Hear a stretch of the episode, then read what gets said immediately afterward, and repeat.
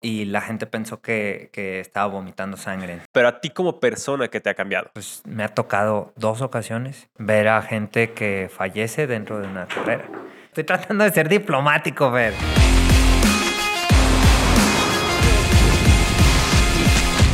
Bienvenido a tu canal favorito. Hoy en Fernando Muñoz Presenta tengo un invitado muy especial. Tengo que conocerlo como más de cuatro años, pero tiene cuatro años siendo mi coach. O sea, todas las tonterías y locuras que se me ocurren. Él es quien me entrena. Él es corredor de calle, de montaña, Ultraman, líder del equipo Ajo, donde estoy grabando hoy. Héctor Torres, el Capi. ¿Cómo estás? Hola, hola, Fer. Pues por fin se me hizo ya estar en tu canal. Bueno, he aparecido antes, pero en una entrevista como tal, la verdad es que me causa mucha ilusión.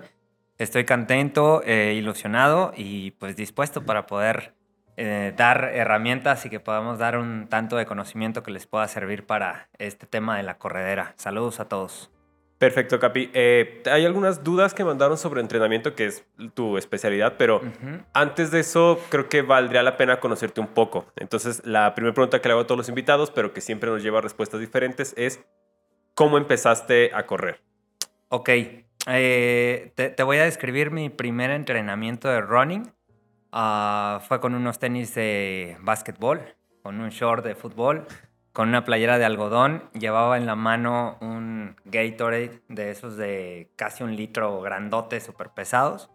Uh, me tomó alrededor de 56 minutos poder darle la vuelta al parque metropolitano.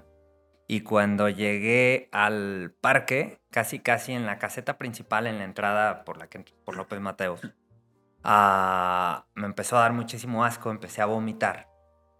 Perdón por ser tan explícito, pero eh, fue un tanto vergonzoso para mí y ahorita me es gracioso.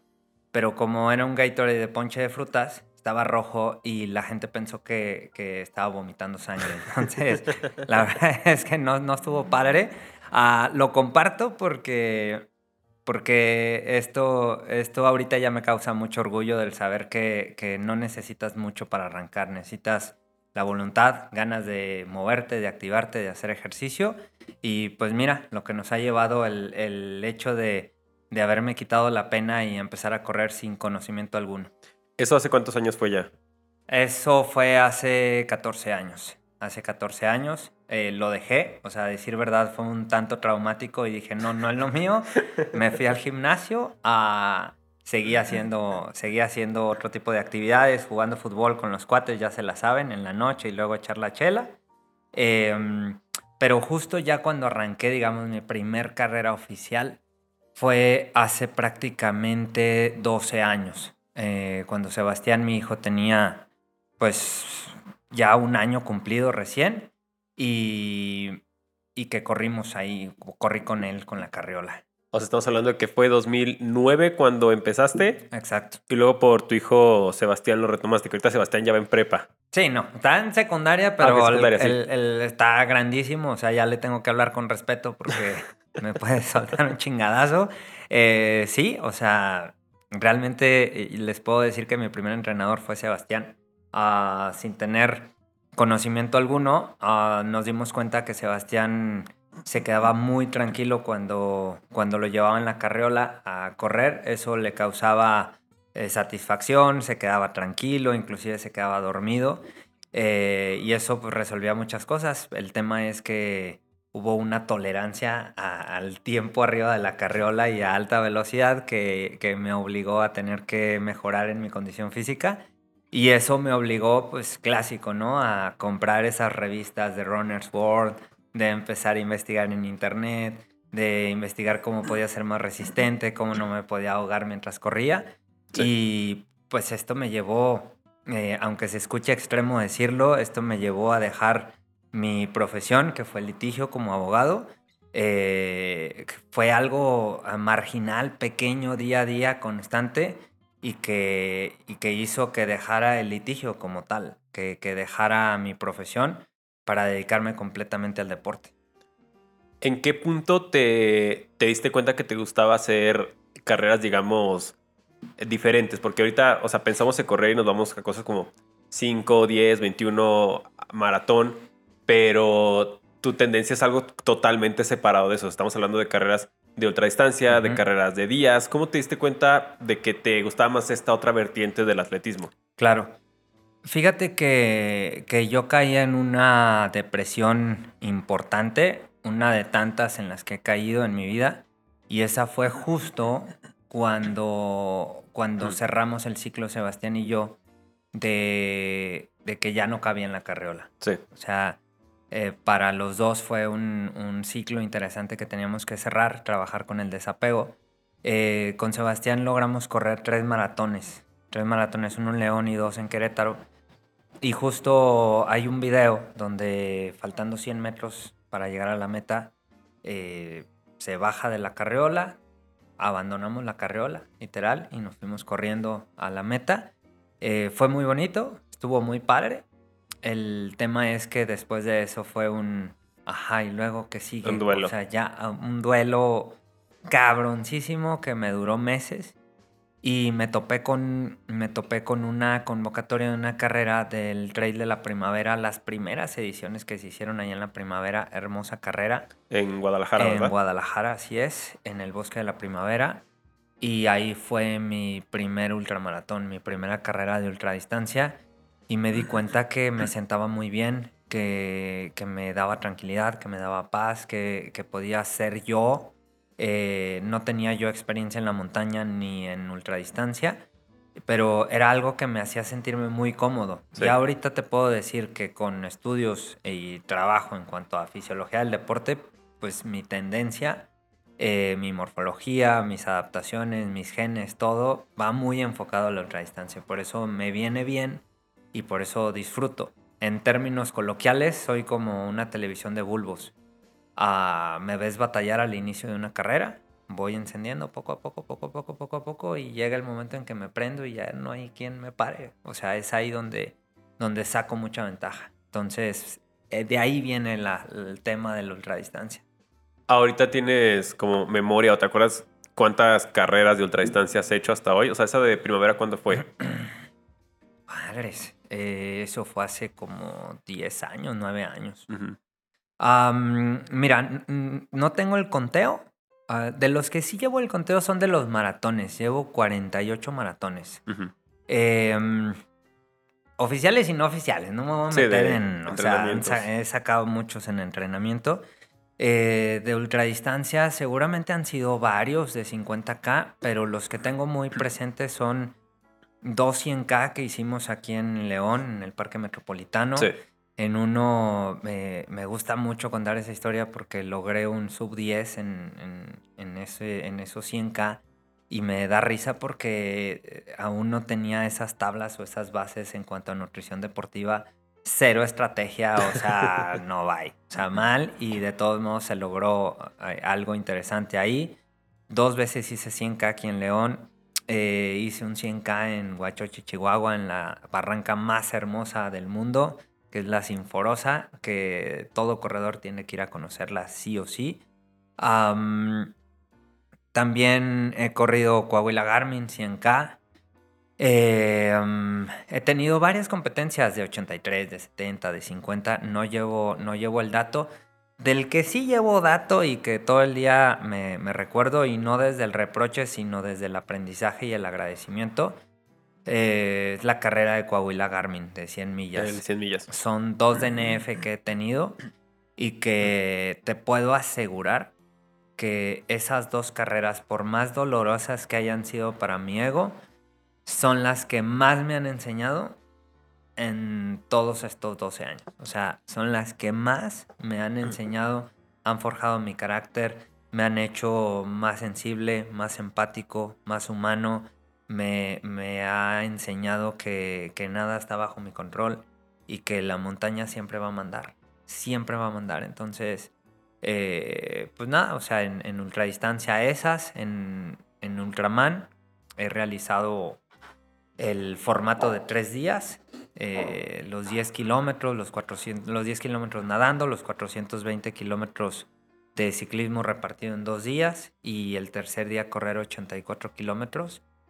Y he ya realizado el, el formato non-stop, que es en menos de 36 horas tienes que concluir esa distancia, los 10 kilómetros nadando, 420 en bici, 84 corriendo esta pregunta no me la hicieron, pero vale la pena tener ese dato. Eh, bueno, me la hacen quien va a participar en el non-stop. Y piensan que es más difícil. No, siento que es más difícil la, el, tradicional. el tradicional de los tres días porque el cuerpo entra en, en, el momento en que llegas a la meta, descansas, bajas la guardia. Eh, pues el, eh, tienes que hacer un reset acá arriba, cañoncísimo, un hack para volver a levantarte al día siguiente. es un tema psicológico interesante el que tienes que resolver. Pero en la, en la versión non-stop donde te vas de corredito, pues sí, sí está complicado. Más de 30 horas estar compitiendo sin dormir. Pero la neta es que tu cuerpo está en alerta, o sea, tu sistema autónomo simpático está excitadísimo y alteradísimo, siendo una máquina de químicos, de endorfina, serotonina, adrenalina. Y te puedo decir que la razón, eh, muy por encima del dolor que uno logra llegar a tener esos umbrales en ese tipo de competencias, creo que te puedo decir que vale la pena porque siempre en la ultradistancia llegas a la etapa del nirvana, yo le llamo la etapa del nirvana, donde puedes conectar.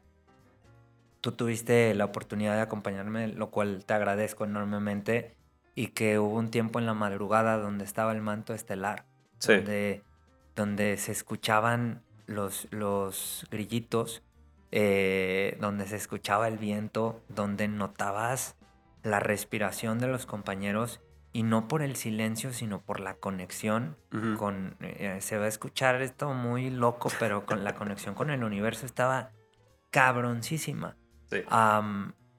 Eh, yo tengo una, una, una, capacidad limitada auditiva de mi lado derecho y, nunca, nunca había tenido tan sensible mi oído izquierdo a, todos esos sonidos y todo lo que sucedía a mi alrededor por, por esos instantes, la neta vale la pena volver. Las 36 horas.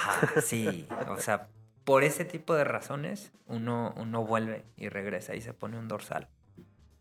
Esa es como la parte bonita y a la que, la que todos nos gusta llegar y, por lo que vamos y por lo que hacemos estas cosas. Pero precisamente ahorita mencionaste algo que creo que es importante de tu historia, que son estos DNFs de las 100 millas que has tenido en, en Coahuila. ¿Qué, es lo que has aprendido de estos días difíciles? Porque abandonar una carrera, o sea, creo que la decisión de abandonar una carrera no es fácil. O sea, a veces es lógica, pero eso no hace que sea fácil. ¿Qué es lo que has aprendido de estos días que no son tan agradables? aprendes, aprendes que no eres dueño de nada. Eh, te apegas mucho a esta línea estoica de de regresar a las bases y, quedarte con lo mínimo, que, a veces las, lo más sencillo y lo, lo, más pequeño y a veces insignificante llega a ser lo más importante.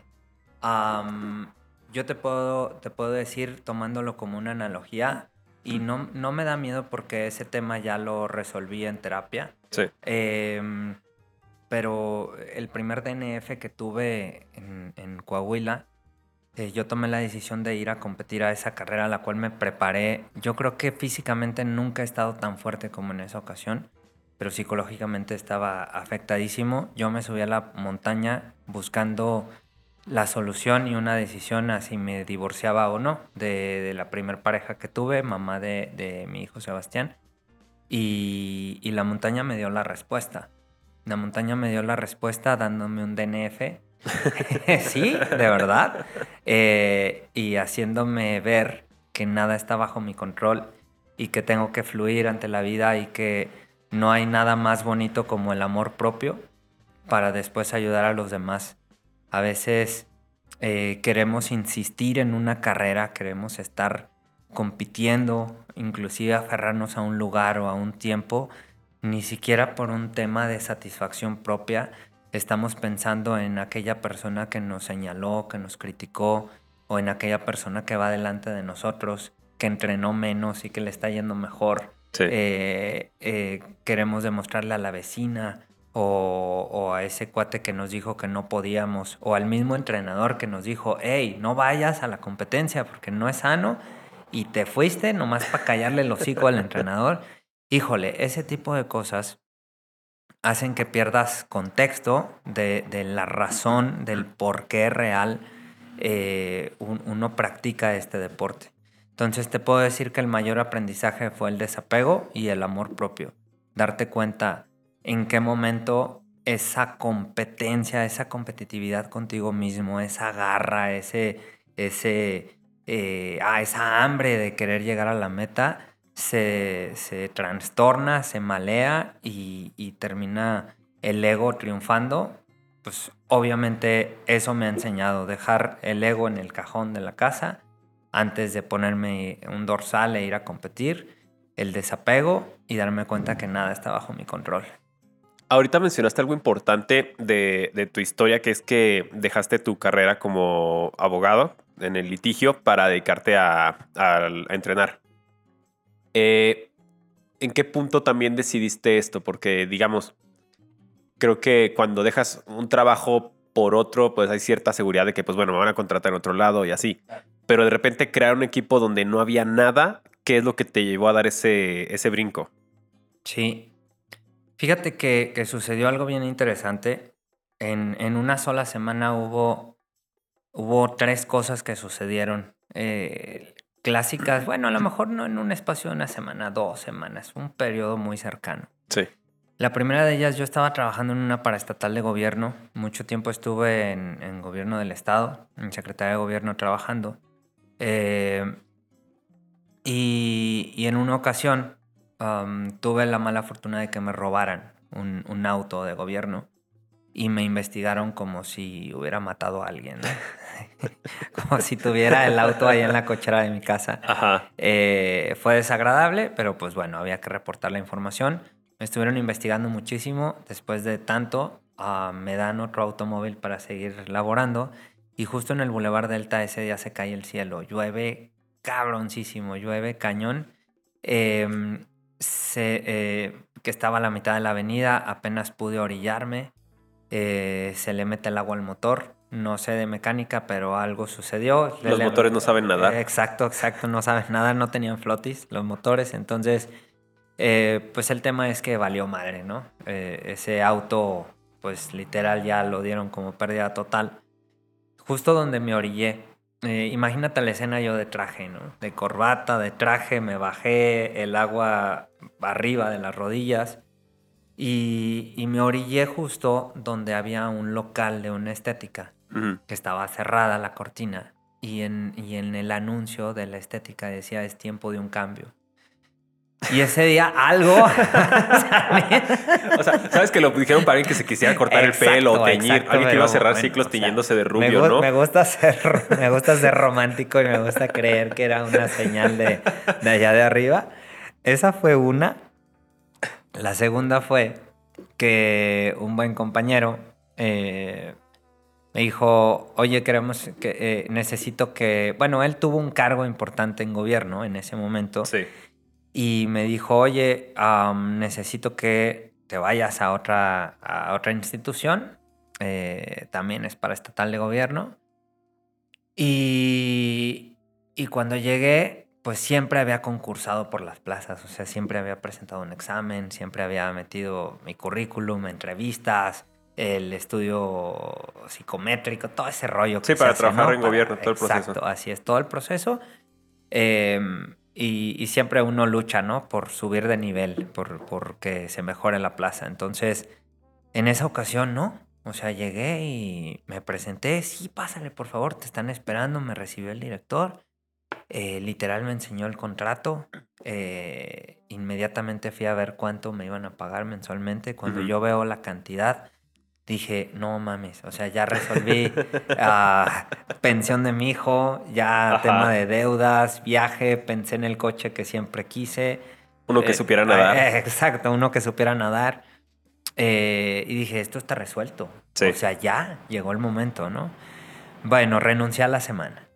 ¿Por qué? Duré una semana uh, porque me vi eh, propia de un documental de Fer Muñoz con todos los efectos y música eh, fúnebre en un escritorio con mi corbata. pensando en estar corriendo. Mm. Y cuando le hablé, le hablé a mi mamá y le dije, mamá, quiero renunciar. Me dijo, no, no me dijo así, pero, pero sé que en sus palabras fue un, no seas pendejo. Sí. Lo que me dijo fue, espérate a que te llegue el cheque. Cuando te llegue el cheque, se te va a quitar esta emoción. Tiene un buen punto, sí. Exacto, sí, claro. Em, y también se lo, se lo compartí a Tei, que recién teníamos poco de haber, eh, poco de haber, habernos conocido y le compartí y también lo entiendo, ¿no? Desde sus creencias, me decía, no, no, no, no, es que ahí está, o sea, la certeza, eh, para saber que todo va a funcionar, mira, yo te puedo ayudar a que tu proyecto deportivo también eh, vaya avanzando mientras tú estás acá en la oficina, ¿no?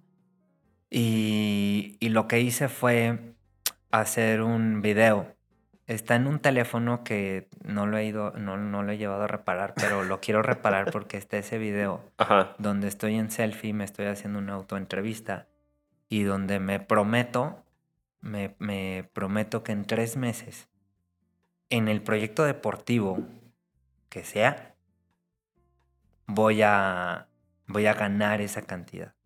Voy a empezar a ganar esa cantidad.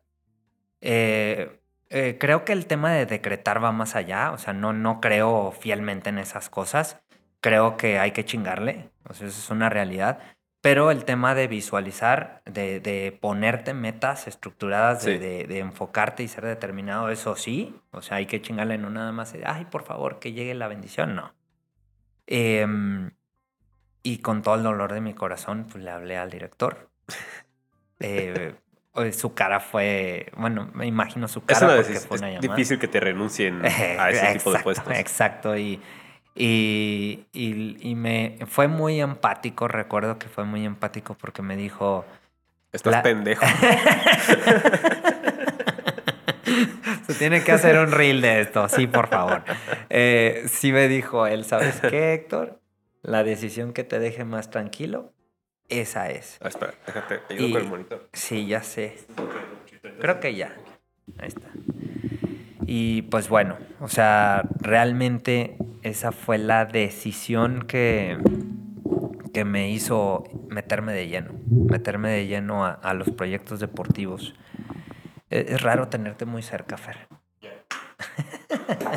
Oye, ah, yo recuerdo que, que cuando te compartí el proyecto de Ajo cuando iba a arrancar. Que fue hace cuatro. Ya son cinco años. Cinco años, ¿verdad? Ajá, ya son cinco años.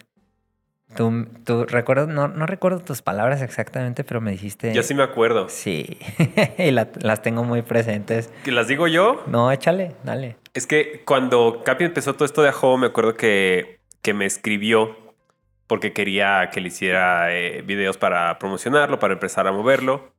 Ya habían hecho o sea, la como inauguración del equipo fue que corrieron maratón Lala, unos, un grupo pequeño que has entrenado. Y para este punto, Capi ya tenía dos proyectos deportivos que habían fallado por diferentes razones. Y yo le dije, la gente te hizo caso en el primero, te hizo caso en el segundo. Pero si la cagas en el tercero, ya nadie te va a volver a hacer caso. es tu última oportunidad. es la última oportunidad que tienes de hacer esto. Dije, lo tienes que tomar en serio porque la gente está confiando en ti. Porque. Claro. Ahorita vamos a entrar un poquito en la parte del entrenador, pero a lo mejor no muchos lo tienen presente. Pero cuando tú escoges un entrenador, no solo estás confiando tu maratón, le estás confiando a tu salud. Claro. Y me acuerdo que esa, esa junta que tuvimos, yo te lo quise dejar muy en claro, porque eh, yo cuido mucho mi trabajo. Digo, yo no quiero relacionarme con algo que después vaya a tener una mala imagen. Así es. Y era, era, era justo. O sea, realmente la había cagado en grande. Y, te puedo decir a estas alturas del partido, qué bueno que la cagué. Porque justo eso, eso fortaleció el, proyecto y la visión de lo, que, de lo que se quería lograr. Creo que valió completamente la pena. A pesar de que, de que me causó ansiedad, depresión, ah, perdí confianza, eh, mi comunicación no era la correcta. Ah, Luis Lozano dice que yo soy como el América. que unos me odian y otros me aman, pero, pero creo que tiene que ver por, por el capi de, no, no quiero decir el capi del pasado, sino el capi que inició con, con, con ese personaje. O sea, pero está bien, o sea, creo que si puedes recordar cosas que hiciste hace uno, dos, tres, cuatro años y no te avergüenzan es porque no has, aprendido ah, nada. Híjole. Eh, eh, ir con un traje de Capitán América todo panzón ahí, disfrazado, todo sudado, apestando a no sé qué cosa para promocionar una carrera, o sea, ya, ya me gustaría tener el valor del Capi de ese tiempo para, para hacer las cosas. Creo que, creo que todo tenía que ser como, como ha sucedido para llegar a este punto. Sí, claro. O sea, hacemos lo mejor que podemos con la información que tenemos. Ah, la cagamos, aprendemos y como te digo, o sea, creo que voltear atrás y decir, ah, sabes que en este momento de mi vida era un pendejo por esto, por esto, por esto, son cosas que no puedes pagar. Tienes que hay cosas que tienes que aprender así. Exacto. Tienes que pagar, pagar el cheque, si no, no jala. Y, y ahorita, a unos años de que pasó esto, o sea, de que dejaste este dream job que habías a lo mejor buscado, ¿no? O sea, vamos, que era un sueño para tu ámbito de tu carrera. A que diste este salto, que creaste este equipo, que ha crecido muy bien, que es un equipo saludable. ¿Cómo te sientes? Satisfecho. Satisfecho y, retado todos los días. Ah, porque porque en, en, algún momento dentro de mi visión yo, yo creía que, que el trabajo iba a constar en, en, mejorar o en estudiar, en adentrarme en el tema de la fisiología, del deporte, en anatomía, en, en coaching deportivo, o sea, enfocarme en eso. Sí. Y ahora me he dado cuenta que, que tengo que aprender a pues muchas otras cosas, o sea, desde administración de empresas, eh, desde dirección, liderazgo, desde eh, contabilidad, que soy malísimo con los números. Ah, pero sabes qué, Fer, creo que, creo que, que, la clave de todo esto ha sido que me he dejado ayudar y he dejado que, que, el capi soberbio y el ego uh, no opine en las decisiones. Uh, si, si algo se hace bien, es reconocer a la gente que hace bien las cosas. Hmm. Entonces, si yo identifico a, lo lejos a alguien que está haciendo algo muy cabrón, em, esa persona me inspira y, me hace eh, poner la, flecha donde quiero. Sí. E inclusive, si puedo, lo agrego a mi equipo de trabajo. Y, y si me doy cuenta que sabe más que yo, dejo esa investidura del CAPI y llega Héctor a preguntarle, aunque, aunque ya tenga norte, aunque ya sepa, pero el hecho de que alguien me lo diga de forma diferente o me lo explique de forma diferente, eso me gusta mucho. Algo que he dejado de practicar y que sí lo he hecho es ir con dueños de empresas, invitarles, antes no me daba para invitarles una comida, antes era un café y hasta ahí no alcanzaba para más, pero sí era preguntarles cómo, cómo le habían hecho, cómo lo habían logrado.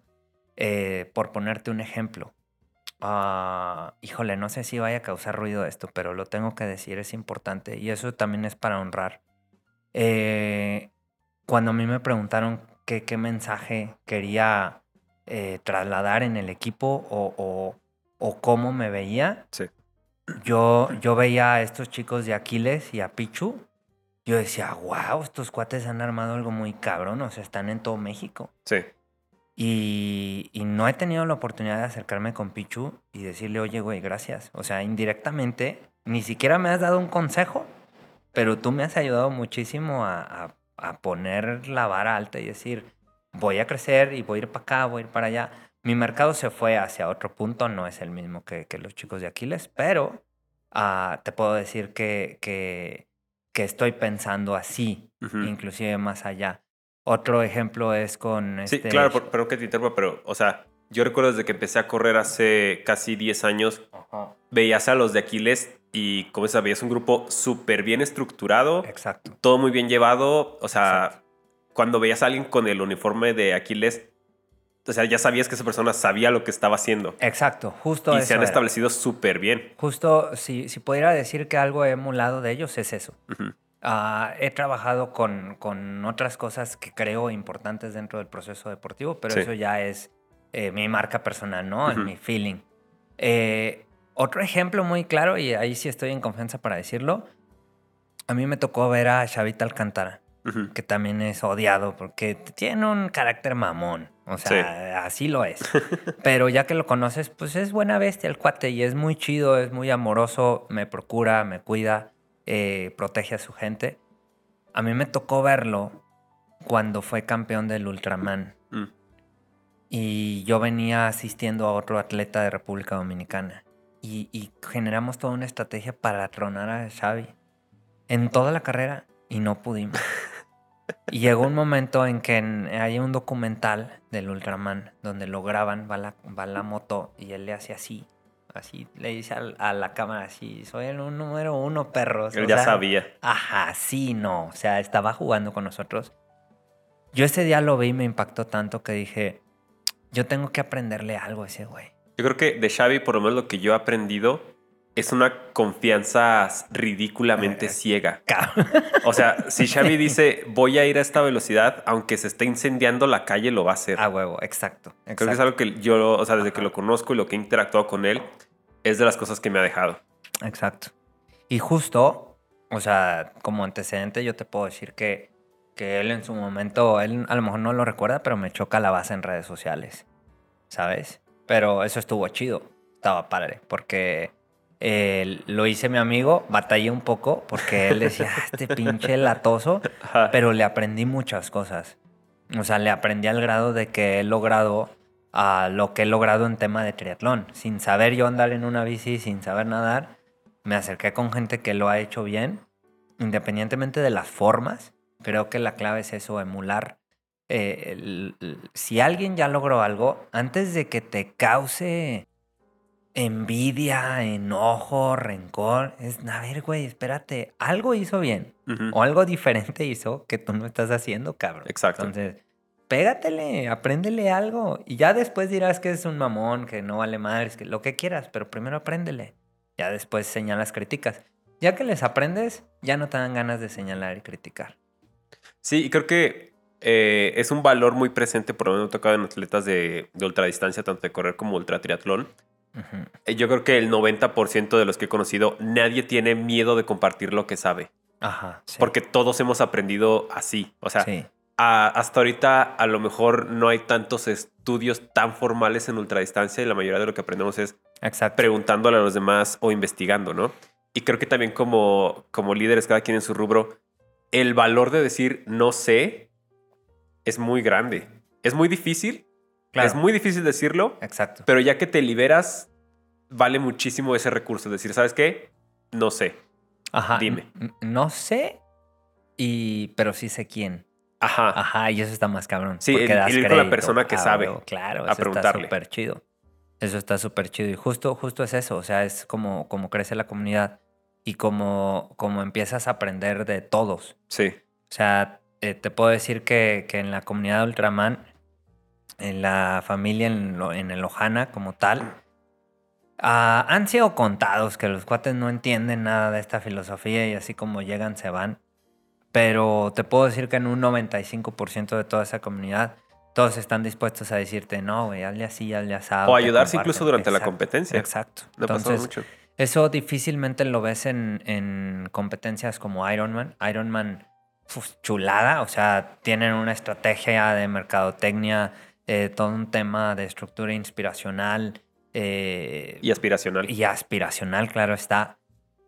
Ah, pero, o sea, a mí me ha tocado competir en, en, competencias de marca Ironman y yo iba en la bici rebasando, eh, no te permiten ahí el drafting. Y yo iba en la bici rebasando y yo desde, no desde la cortesía, pero creo que es importante echarnos montón entre todos, echarnos un saludo, eh, una pequeña porra, no tienes que ser súper extrovertido, pero sí una cortesía con la gente que rebasa siempre es clave. Es como reconocer el esfuerzo del otro. Exacto.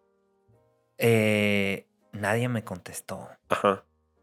Entonces cuando me le dije, hijos de la chingada, o sea, ya por dentro no me empezó triste, La gente es diferente. Ya lo sé. Eh, pero justo, yo siempre les he dicho, el, el, hecho de que le eches la porra a alguien esto es un mensaje para ti. Y dos, pues si ellos lo quieren recibir, pues chido, ¿no? Pero bueno, me estoy saliendo del tema. El punto es, que hay, hay ciertas competencias como lo que es el Ultraman, donde sí se da un tema ahí competitivo, porque claro que te metes, pero siempre desde respetar y honrar el esfuerzo del otro. Mm. ¿Sí? Tú podrás destrozar un récord, tú podrás sacarle una hora, dos horas, pero no por eso tienes que bajar el ritmo para burlarte, sino voy a hacer, voy a dar mi máximo esfuerzo para honrar lo que mi competidor, al que dejé allá atrás, hizo todo este tiempo de prepararse, no por quererlo chingar, sino por honrar y por subir el nivel y por entregar el mayor espectáculo posible, aunque nada más te esté viendo tu mamá pero vas a dar el mayor espectáculo posible. O sea, esa es una realidad. Que me acuerdo mucho en el, en el, tu, en el non-stop, eh, el chico que vino de Colombia, que fue el que les ganó como por seis horas de diferencia. Me acuerdo mucho que su crew todavía se quedó a echar porras. Exacto. Después de eso. O sea, cuando ellos ya se pudieran ir a descansar y despertarse al día siguiente para la premiación. Exacto. Justo el crew de, de, este Alejo, Alejo de Colombia eh, comprendió comprendió un tanto cuál era la, dinámica y, y, eso es un tema de culturalización. O sea, al pueblo que fueres, haz lo que vieres. Entonces ellos se dieron cuenta que entre todos nos estábamos echando un montón. Y claro que deseas que tu competidor sea el que le vaya bien y llegue en primer lugar. Pero luego te das cuenta de, ah, cabrón, todos están ayudando aquí. Y entraron en sinergia bien chida. O sea, de repente de enfocarse en su atleta ya de repente se acercaban conmigo y, Capi, ¿qué necesitas? Y esto, y lo otro. Y eso lo agradeces. O sea, eso está súper chido. Imagínate que Mercedes le diga a Checo, ¿qué, necesitas, Checo? Eres el mejor. algo así. sí, creo que algo que aprendes en lo tradicional es que eh, tu competencia no necesariamente son tus enemigos. O sea, simplemente es otro competidor que está compartiendo el espacio contigo. Es correcto, así es. Y, ahora que tienes esta, esta otra óptica, que estás del otro lado del cristal como entrenador, ¿cómo ha cambiado tu perspectiva respecto a los corredores? O sea, porque ahorita mencionaste cuando lo de Coahuila algo muy interesante, que mucha gente va a una competencia precisamente porque su entrenador le dijo que no fuera o que se esperara y que no, le voy a callar la boca porque este güey no cree en mí y ese tipo de situaciones. ¿Cómo ha cambiado tu perspectiva ahora que que sí, que o sea, estás del, en el backstage de los corredores. Sí. el, ser entrenador me, me ha ayudado a darme cuenta que mi comunicación tiene que ser frontal y no confrontativa.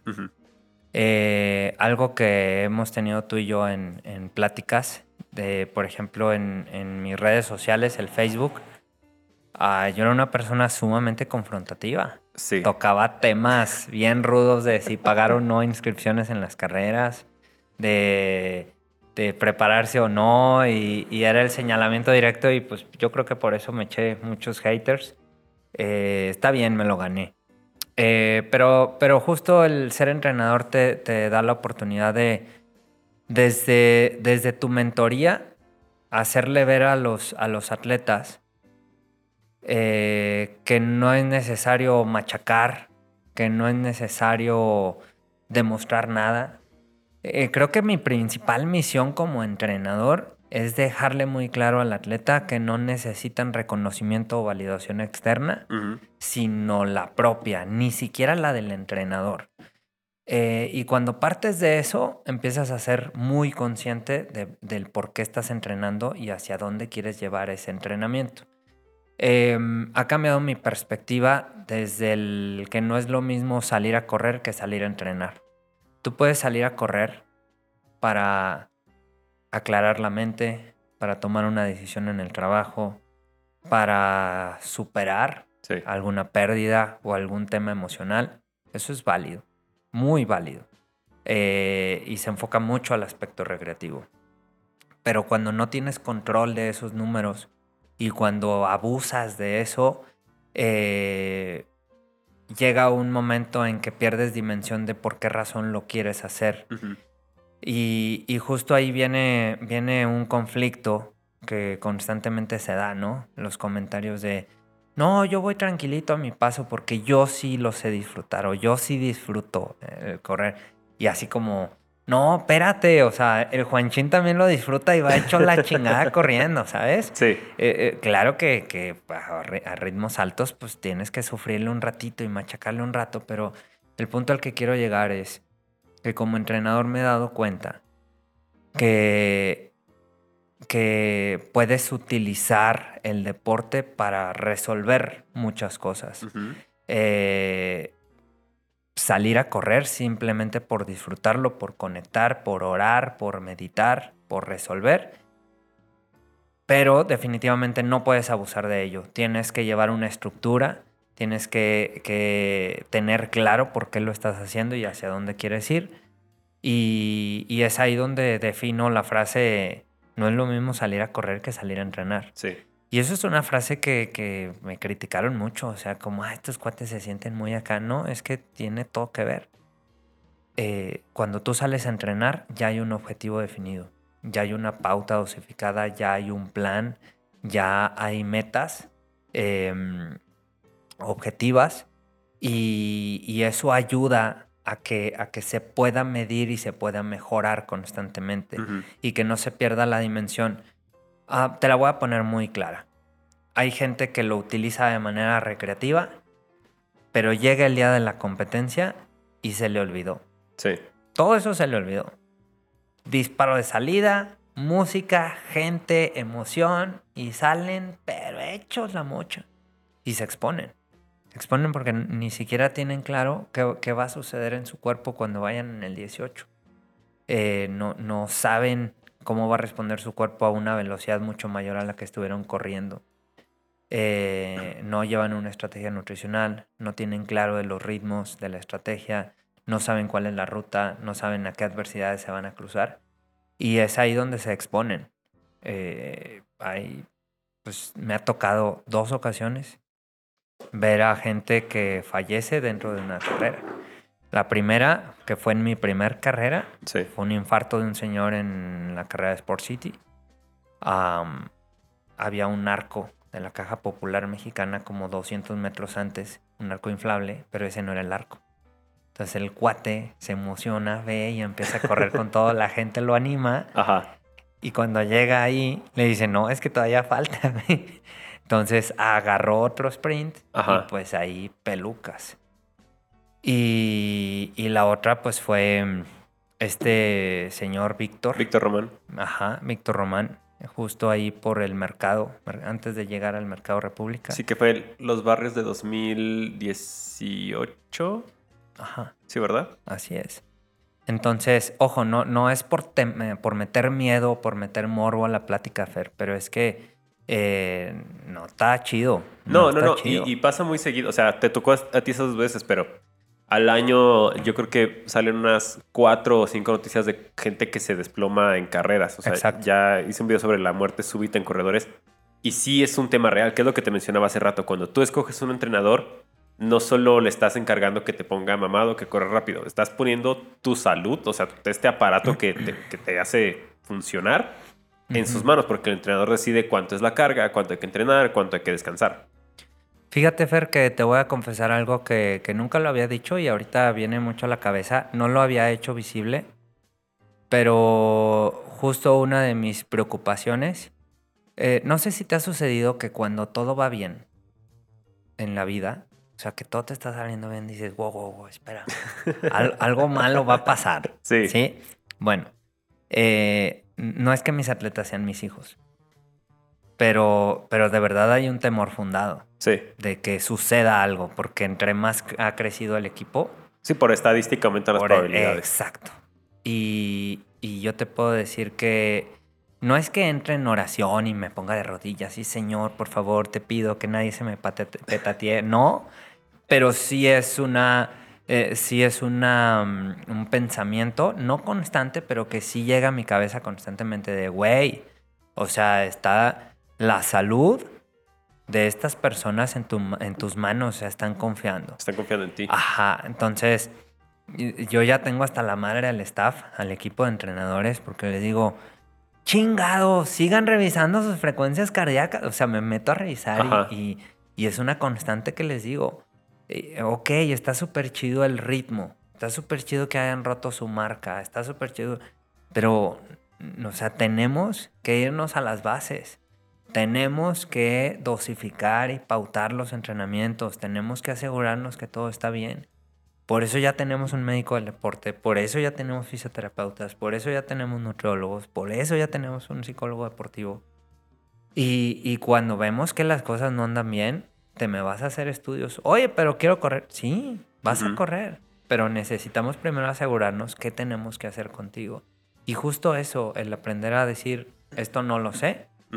Pero buscar a alguien que lo sepa. Fulanito sí lo sabe, y nos va a ayudar y nos va a bajar el balón. creo, que, creo que a estas alturas del partido Fer no podemos nada más em, hacer un live ponernos a hacer actividad física y échale ganas y vamos y todos podemos y échale cabrón. No, o sea, no, se necesita muchísimo más.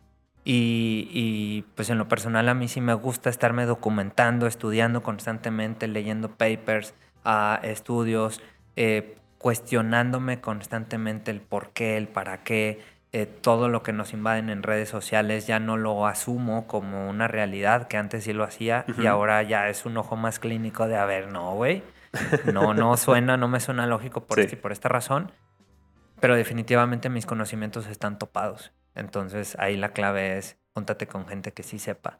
Y eso no me causa conflicto. Y tampoco me causa conflicto a dar crédito y hablar bien de las personas.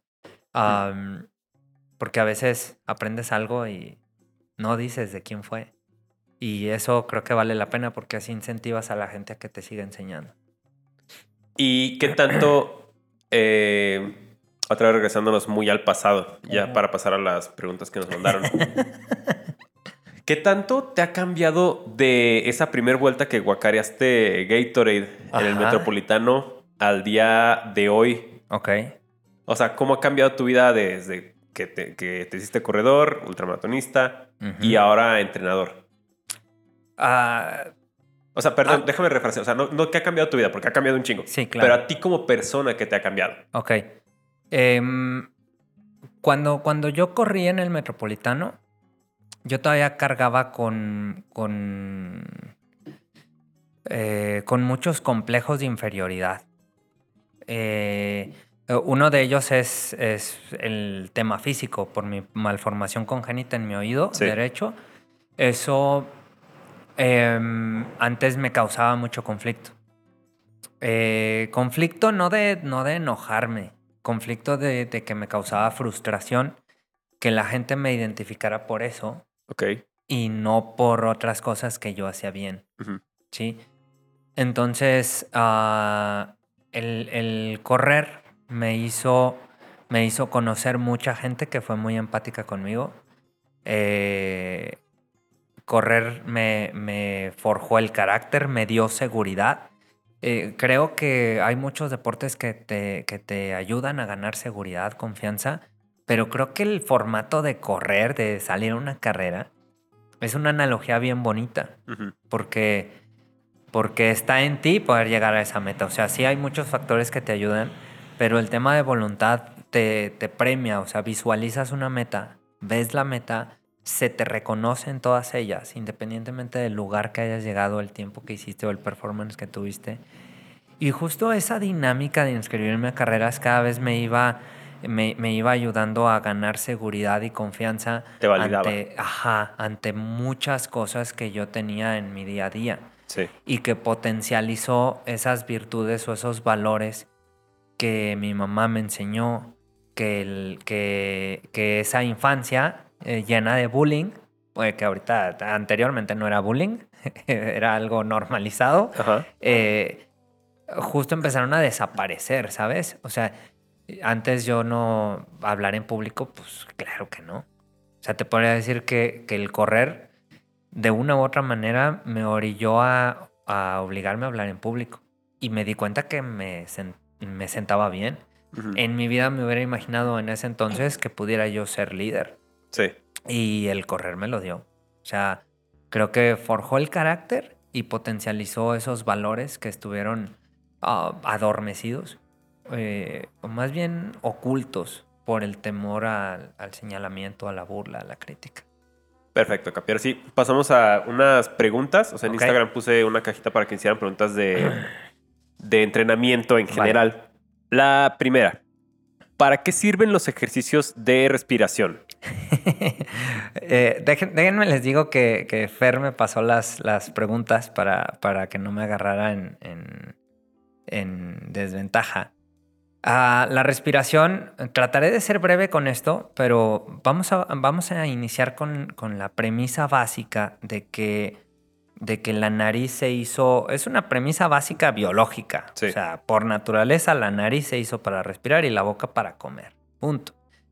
Em, y luego, obviamente, va a saltar y se va a enojar el que tiene el tabique desviado, el que tiene asma, el que tiene alergias. Ok, tengo el tabique desviado, tengo asma, tengo alergias.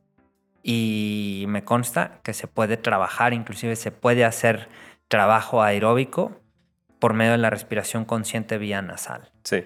Eh, yo les podré decir que, antes de pensar o en darles unos ejercicios, es primero enfocar, que, lo primero es trabajar desde nuestra respiración básica, esencial, en la mañana, en la tarde, en la noche, cuando estamos durmiendo, cuando estamos caminando, cuando estamos en la oficina, y, respiramos muy mal. Eso es una realidad. Entonces, tiene que ver con un tema de hábito y, les voy a poner un ejemplo y creo que con esto ya puedo dar qué ejercicios o para qué sirven los ejercicios de respiración. Okay. Cuando uno está corriendo en la pista y está corriendo rápido, cuando, cuando lo ves que da la vuelta, da una serie de 800, llega al momento en el que está recuperando y tú ves que, está, que empieza a jalar aire y hace esto y levanta los hombros, ¿sí? Te das cuenta que no, que no respira desde el diafragma. Sí. Sí. Y que no está utilizando la totalidad de sus pulmones. Su capacidad torácica está limitada y solamente está utilizando la parte superior de sus pulmones. Eh, cuando uno está corriendo, empieza a hiperventilar. Esto es. Sí, que por eso les duele la cabeza. Exacto. ¿Qué quiere decir esto? Que desde la necesidad de no mames, me falta aire, ¿qué hago? Empiezo a jalar sacar, meter, perdón, meter, meter, meter. ¿Y a qué hora sacas? Entonces hay algo eh, que es el CO2, es el dióxido de carbono. Y que, que justo eso es el, que nos afecta, es como el lactato en la sangre. ¿Sí? Si tú tienes un equilibrio de lo que entra y lo que sale, tú vas a poder respirar sin problema alguno. La gente cree que falta oxígeno dentro del cuerpo cuando está corriendo alta intensidad y lo que hace falta es que lo saques por medio. Ajá, exacto. Entonces, si nos vamos a, a, ese punto, yo lo que te diría es, comienza a trabajar con respiración consciente e identifica que tu inhalación por lo menos debe durar lo mismo que tu exhalación. Que difícilmente lo vemos. Sí, que es algo que yo estuve aplicando. Eh, precisamente, no me acuerdo dónde leí ese tema de que muchas veces no es que nos falte aire, sino que no sabemos exhalar por completo. Exacto. Y también lo de la respiración diafragmática. O sea, a mí me sirve mucho, por ejemplo, cuando grabo que tengo que decir un párrafo completo de, un jalón, inhalo y con el puro aire del diafragma puedo estar hablando Exacto. sin, Exacto. sin que pase eso. A veces eructo. Casi siempre cuando grabo solo en el set, eructo por eso. Fíjate que últimamente, Fer, eh, está muy de moda todo el tema de que la inmersión en hielo y que Wim Hof y las respiraciones holotrópicas. No me voy a meter Son ese No, sí funciona. A ver, ojo, sí funciona. Pero todo, eh, ¿para qué y para quién? ¿Qué estás buscando con eso? Déjenme les digo que el método de Wim Hof, la base del método de Wim Hof, no es el hielo. Es la respiración y el control mental. El hielo, eh, bueno, eh, miren, el, el hielo él lo utiliza como un móvil como una herramienta para poner a prueba su control mental de todo lo que trabajó. Me van a mentar la madre de todos los que están metidos en eso. Ah, pero no, saben leer, no te preocupes. Eh, hay gente, mira, yo conozco gente muy estudiada, muy letrada que está metido en esa tendencia y lo respeto. Yo no. Pero yo en lo personal creo que yo estoy tratando de ser diplomático, ver. Eh, yo creo que a los que nos gustan los deportes de resistencia, no hay nada como meterte a una prueba súper ruda para poder poner a prueba tu control mental sin necesidad de meternos al hielo. Ah, ya que le quieran meter beneficios de no, que con eso vas a desinflamar, eh, no, no, no vamos a entrar en eso. El punto al que quiero llegar es el, el por ejemplo, el, el este tipo de respiraciones de Wim Hof y demás, eso es algo milenial. Eso es una estrategia, más bien es una técnica, le llaman tumo. Ajá. Eh, eh, milenario. le llaman tumo que, es una combinación de la respiración budista, de las respiraciones de fuego, de las respiraciones holotrópicas. O sea, hay un chingo de información y de antecedentes. Y te lo voy a poner así. Si tú te vas a las oraciones, a los cantos y a la forma en la que meditan, mm, llámense los hindús, los budistas, los cristianos, eh, eh, tú, tú contabiliza ah, el Ave María y son seis segundos. No, neta, es neta. Ah, sí, o sea, sí tiene mucho que ver. Me acuerdo en un documental sobre mm, Bikram Yoga. Ajá. Eh, que acabó siendo un violador como todos los espiritistas acaban siéndolo. Eh, una parte de sus ejercicios de meditación era precisamente provocar una hiperventilación que causaba un estado de somnolencia en las personas. Okay. Y eso le ayudaba a que aprendieran todas las cosas que les hacía. O sea, sí tiene mucho que ver eh, cómo maneja la respiración con el estado mental. Sí, claro. O sea, eh, inclusive hay técnicas que te que provocan en estimular el sistema autónomo simpático y el parasimpático. O sea, o te relajan o te alteran para ponerte en modo supervivencia. El, por ejemplo, el, más popular de los budistas, el Om Mani, ¿qué es? Om Mani Padme Hum, ese. Ok, dura seis segundos. Entonces, si tú quieres un ejercicio, es cuando tengas oportunidad o cuando estés muy estresado o cuando tengas tiempo y no sepas meditar, lo único que tienes que hacer es, puede ser con un metrónomo o contabilizar con tus dedos mientras lo estás haciendo, inhalar 6 segundos, exhalar 6 segundos. Si fuera, eh, si me dijeras cuál es la respiración perfecta, lo que más se podría acercar a la perfección es como la cadencia al correr, no hay una regla exacta, pero podrían ser los 6 segundos. Ok. ¿Vale? Ahora bien, Ahora sí, ya después de todo este rollo, es importante que comprendas que, que para, para correr debes de trabajar con ejercicios de respiración donde tu inhalación sea ah, de entrada igual que la exhalación. Cuando ya lo logres, ahora sí, tu inhalación debe de ser menor a tu exhalación. O sea, la exhalación debe de ser más fuerte. ¿Qué ejercicios puedes hacer? Algo que a lo mejor inconscientemente estás haciendo tú cuando tú grabas, que es, vas a inhalar, ¿sí? Seis segundos, ¿sí? Inhalación profunda y después vas a empezar. 1, 2, 3, 4, 5, 6, 7, 8, 9, 10. 1, 2, 3, 4, 5, 6, 7, 8, 9, 10. 1, 2, 3, 4, 5, 6. Y te sigues así hasta que ya ni siquiera puedes provocar eh, Sí, que te vacías por completo. Exacto. Y sigues moviendo los labios. Ok, eso, eh, eso es trabajar con la, la resistencia al dióxido de carbono y que tu cuerpo sea muy eficiente con el poco oxígeno que pueda haber. Ok. Cuando lo logras, esto debe de ser sentado, firme, con el mentón Sí, no lo hagan cuando estén corriendo, se van a desmayar. Por favor, por favor. Ya que, ya que lo controlas, ya que sabes hacer eso, ahora lo puedes practicar caminando. Caminando, nada de volverse pinches locos.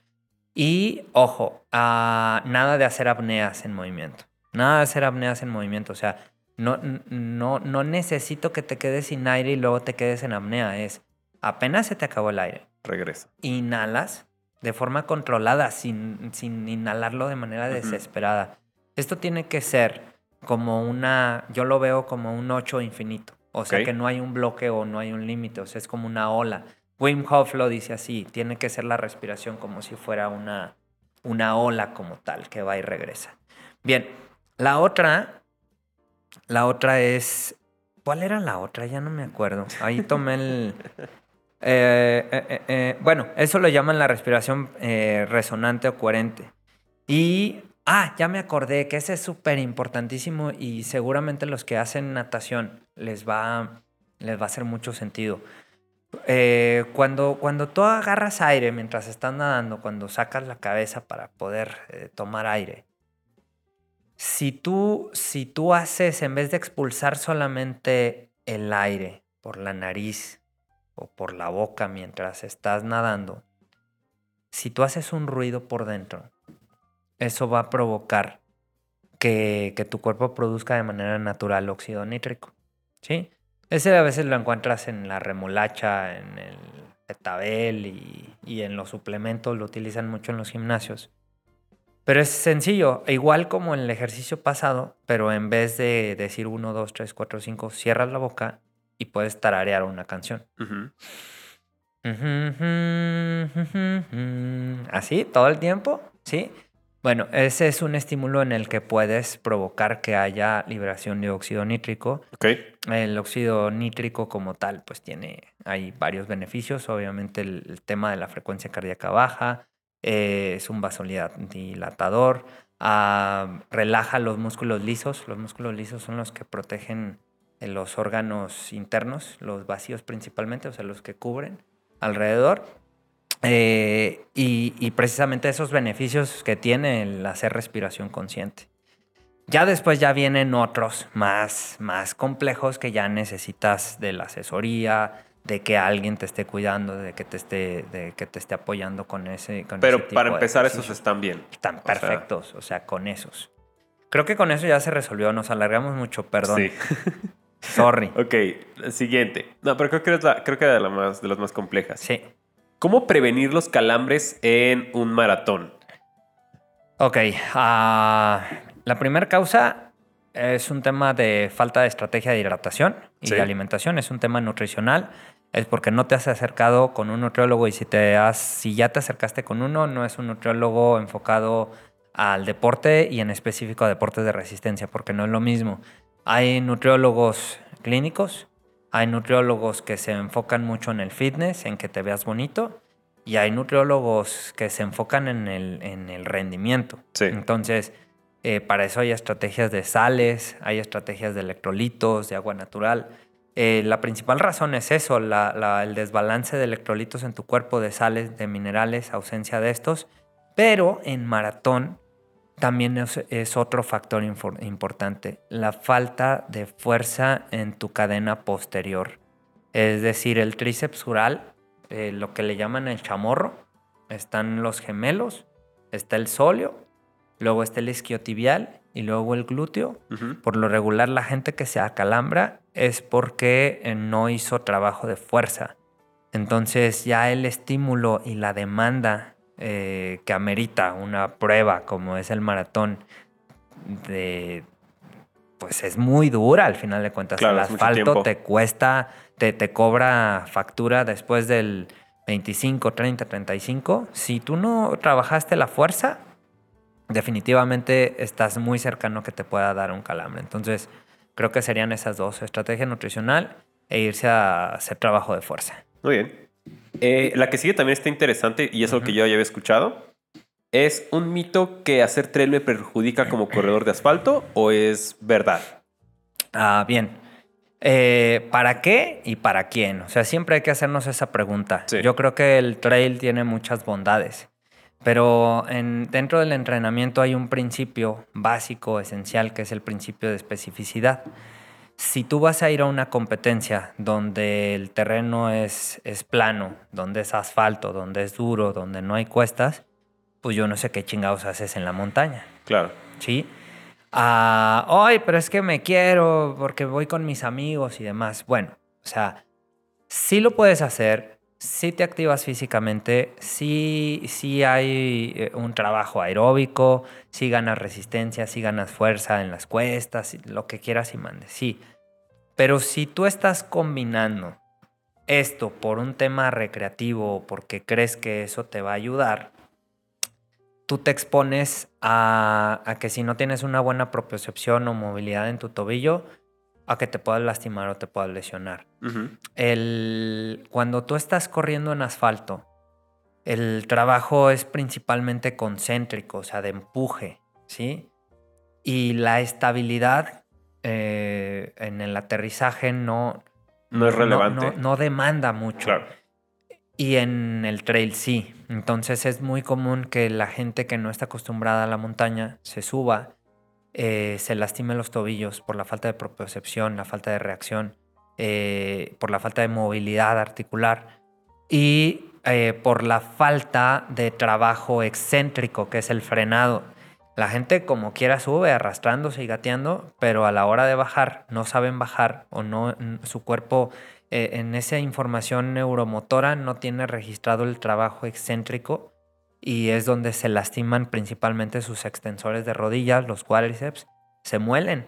Y como no tienen fuertes esos cuádriceps para ese estímulo, las rodillas son las que reciben el trancazo y es ahí donde dicen, no, pues es que la, montaña no sirve para el asfalto. A ver, sí sirve. Si estás en pretemporada, no hay nada más chido para ganar base aeróbica que irte a hacer caminatas a la montaña o hacer trabajo aeróbico, tranquilito, subirte, bajarte. Si ya tienes experiencia en ambos, en ambos terrenos, lo puedes hacer. Tiene sus beneficios, pero ojo, si estás preparando una competencia de montaña, vete a la montaña que andas corriendo en asfalto. Y al revés. Y al revés. Principio de especificidad. El clima, el terreno, el gesto biomecánico es distinto, no se corre igual, la cadencia es diferente, la alimentación e hidratación es diferente, son muchos factores. Entonces, no es que te afecte o no, es que hay que ser muy estratégicos y entender si la montaña la quieres utilizar como un entrenamiento cruzado, como una herramienta para potencializar tu trabajo, adelante. Pero si no, no. O sea, eh, se puede sacar provecho, pero definitivamente habría que ver cuál es tu prioridad o por qué razón tú quieres estar en los dos lados. Muy bien. Siguiente pregunta. Eh, si no tengo reloj, ¿cómo puedo saber en qué zona estoy entrenando? Y eso es importante porque, o sea, nosotros estamos muy acostumbrados a tener el reloj siempre, pero hay que ser conscientes que un corredor puede ser cualquier persona de cualquier nivel y no todo mundo puede acceder a comprar un reloj, que es lo ideal, pero a lo mejor no es una posibilidad para todos. Exacto. hay algo que, le llaman la escala de Borg, que es la escala de esfuerzo percibido. Eh, cuando uno está haciendo ejercicio o cuando uno empieza con, alguien que es nuevo para él el tema de ejercicio, ¿no? Sí. Que es reposo, eh, uno, dos es ligero, es muy ligero, luego ligero, y luego ligero incómodo, y luego eh, ligero pesado, luego pesado, muy pesado, y así, ¿no? Te vas hasta extremo voy a ser muy coloquial en esto ah, para que nos quede muy claro. Si tú, eh, vamos a definirlo como las cinco zonas de frecuencia cardíaca, también se puede utilizar como las cinco zonas de ritmo o de velocidad. Inclusive también se puede manejar las cinco zonas de potencia. Pero si no tenemos nada de eso y solamente a esa percepción propia, yo les diría que la zona 1 es esa en la que tú puedes estar ah, trotando, caminando y que tu respiración consciente siga fluyendo, inclusive de 4 segundos, 4 segundos inhalar, 4 segundos exhalar. La zona 2 es simple y sencillo. Si tú puedes tararear una canción, ¿sí? cortita, no te vas a querer cantar el himno nacional, pero tú puedes tararear una canción sin que te falte el aire, estás en tu zona 2. O que puedas decir tu nombre completo con todo y apellidos sin que te falte el aire. Ahí estás en zona 2. Si tú empiezas a jadear, tú ya no estás en zona 2. Seguramente estás en una zona 3 o inclusive en una zona 4. Ok. Ok. Cuando tú estás corriendo y sucede esto, vas en la zona 3. Evítala. Si a ti lo que te gusta es el deporte de resistencia, las carreras de 10, de 21 y 42, evita esa sensación porque es la zona más adictiva, es la zona donde más endorfinas, adrenalina, serotonina expides, donde más fuerte te sientes, pero justo eh, eh, se vuelve una adicción que no hay vuelta atrás. El, cerebro no registra qué chingadas adaptaciones quieres con ese ritmo. Eh, justo esa zona 3 es con la que regularmente se compite, por ejemplo, en un maratón. Sí. Entonces, ¿para qué la vas a utilizar en entrenamiento? ¿O es aeróbico o es anaeróbico? Presencia de oxígeno aeróbico, no presencia de oxígeno anaeróbico. Okay. Y la zona 4 y la zona 5 es cuando ya llevas una respiración de locomotora, ¿sí? Que es una respiración constante, ¿sí? Donde hay una incomodidad constante, donde, donde tu enfoque, tu cognición y tu mente está enfocada en la ejecución de lo que estás realizando. O sea, una intensidad de ese tipo no te permite estar pensando si dejaste los frijoles en la lumbre. Sí, o sea, cuando estás en zona 2, sí piensas en la inmortalidad del congreso, del cangrejo. Dije congreso, qué güey. Eh, piensas en tu familiar, en tu pareja, en lo que vas a hacer. Pero cuando estás en una zona 4 o 5 de velocidad, no, no piensas en esas cosas. Piensas en sobrevivir, y te enfocas en de qué manera poder seguir manteniendo el ritmo y, y estar obteniendo oxígeno. Eh, la siguiente, y es un clásico. ¿Qué hacer con el dolor de caballo? Bien. Híjole, este es un dolor abdominal asociado y de transición durante el ejercicio. Sí. Y hay un montón de teorías con todo ese rollo y luego salen los médicos y te hablan de términos acá, muy, muy acá, que, que yo digo, ok, sí, dímelo en español porque no te entiendo. Yo voy a darte mi teoría y esa se la enseñé, se la enseñé, se la aprendí a Chava Mairena, a un buen entrenador de allá de Guadalajara, de, de Altrus. Chava Mairena nos explicaba que el dolor de caballo es ese, ese dolor particular que, que tienen los jinetes. Cuando tú estás arriba de un caballo, o sea, no es porque al caballo le duela. no, no, no, es al jinete al que le duele. Cuando tú vas en un caballo hay una oscilación vertical, subes, bajas, subes, bajas, subes. Hay un golpeteo constantemente con la silla en la que cabalgas, ¿no? Eh, y justo, justo el dolor que, que, los corredores percibimos cuando estamos corriendo es muy similar al que tienen los jinetes. Por eso de ahí se llama el, el dolor de caballo.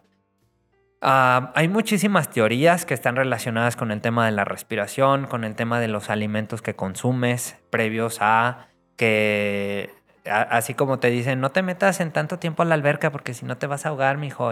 Así, algo similar hay de eso, pero yo les voy a decir que me hace muy lógico. Está asociado el dolor de caballo cuando tú ejercitas o ejecutas una intensidad más alta de lo común. Por lo regular es cuando aparece el dolor de caballo. no te da cuando estás caminando. Exacto, exacto. Entonces, nosotros tenemos en nuestra faja abdominal, nuestro core, cuando tú estás corriendo, hay cierta contracción de nuestra faja abdominal, se sujeta como si fuera una faja, ¿sí? Cuando nosotros hacemos actividad física, uno del, del, trabajo funcional y de fuerza es eso, enseñarle al corredor a que tiene que contraer su core, activarlo para que lo pueda llevar hacia la carrera y que nuestros órganos internos no estén en una agitación constante, en esa oscilación que hay, ese impacto. Entonces, nuestras vísceras como tal, si tú te olvidas de contraer el core, obviamente todo aquello queda guango. Y entre las vísceras puede haber ahí un empalme o se puede estar pellizcando alguna zona. ¿Sí? Entonces, yo lo que les digo es, ok, si te da mucho dolor de caballo, seguramente tienes que trabajar con activar tu core mientras estás corriendo, que haya una respiración consciente cuando lo estés haciendo y que cuando estés corriendo altas intensidades, Ah, sí estés pensando en cómo sobrevivir y cómo jalar aire, pero que actives el core también. Porque si no, eso va a suceder. Ok, pero ya me dio, ¿qué hago? Bajo la velocidad, respiración consciente, activo el diafragma, es decir, respiro desde el estómago y en la zona donde me, me duele, hago digitopresión. Hago digitopresión ahí hasta que... Te picas con el dedo, es la palabra normal. Sí, más bien, así, presiona. Eso de picarse con el dedo no sonó muy bien, pero así en la zona. No es que vaya a desaparecer, pero disminuye. Lo empiezas a mitigar. Exacto, lo empiezas a mitigar. En lo que el cuerpo también lo asimila y se vuelve tolerante a ese dolor, a esa incomodidad. Ok, la siguiente pregunta. Y esta me gustó. ¿Cómo sé si tengo un buen o mal coach? Ok. Porque eh, ahorita un poquito de contexto, creo que ahorita ya es muy común que haya coaches y entrenadores y por eso al principio te pedí que nos dijeras tus credenciales porque, o sea, pasa mucho y es hasta un meme el de, ah, pues un güey tiene un año corriendo y ya se cree entrenador. Exacto. O en los gimnasios, el que es entrenador pero también quiere ser nutriólogo y te da los suplementos y ahorita, no sé si, te has dado cuenta, hay un chorro de tiendas de suplementos por todos lados. O sea, Exacto. entre todo ese ruido, ¿cómo sabes que al güey que te está diciendo cuánto correr es bueno o malo sin que sea demasiado tarde. Claro. Ah, voy a poner el dedo en la llaga. eh, con esto. Y a lo mejor con eso hasta me doy un balazo en el pie, ¿eh? porque estoy consciente de... He estado siempre consciente de ello. Ah, un, un, atleta de alto rendimiento o un buen atleta que tiene buenos tiempos o que logró hacer grandes cosas en el aspecto deportivo desde el perfil de atleta no necesariamente puede ser un buen entrenador. Eso, eso lo, me, me he dado cuenta de ello. Ahora, tampoco quiere decir que aquel chico o chica que estudió una licenciatura en ciencias del deporte, que no ha practicado el deporte o no ha tenido experiencia en campo con ello, aunque sea de forma recreativa, tampoco lo hace un buen coach. Em, también encontramos, eh, ha sido muy común y, y te voy a compartir por qué razón a mí ya no me gusta eh, participar en carreras recreativas aquí en León. Sí. Eso está duro, pero es la neta. Eh, ya, ya elijo quedarme a, echar porras al equipo y no participar porque... Eh, ah, tú eres el entrenador de Jo, sí. Uh, estás corriendo bien quedito. Mm. Ajá. Y esto, a ver, uh, espera. O sea, no, no, eso no te define como un buen entrenador. Claro, o sea, sí, sí, te ha ido la experiencia como corredor, claro, pero tu velocidad no es sinónimo de tu conocimiento. Exacto. Y funciona hacia los dos lados. Exacto, así es. Entonces, yo creo que, que, ¿qué haría un buen entrenador? Un buen entrenador te dice lo que necesitas, no lo que quieres. Sí.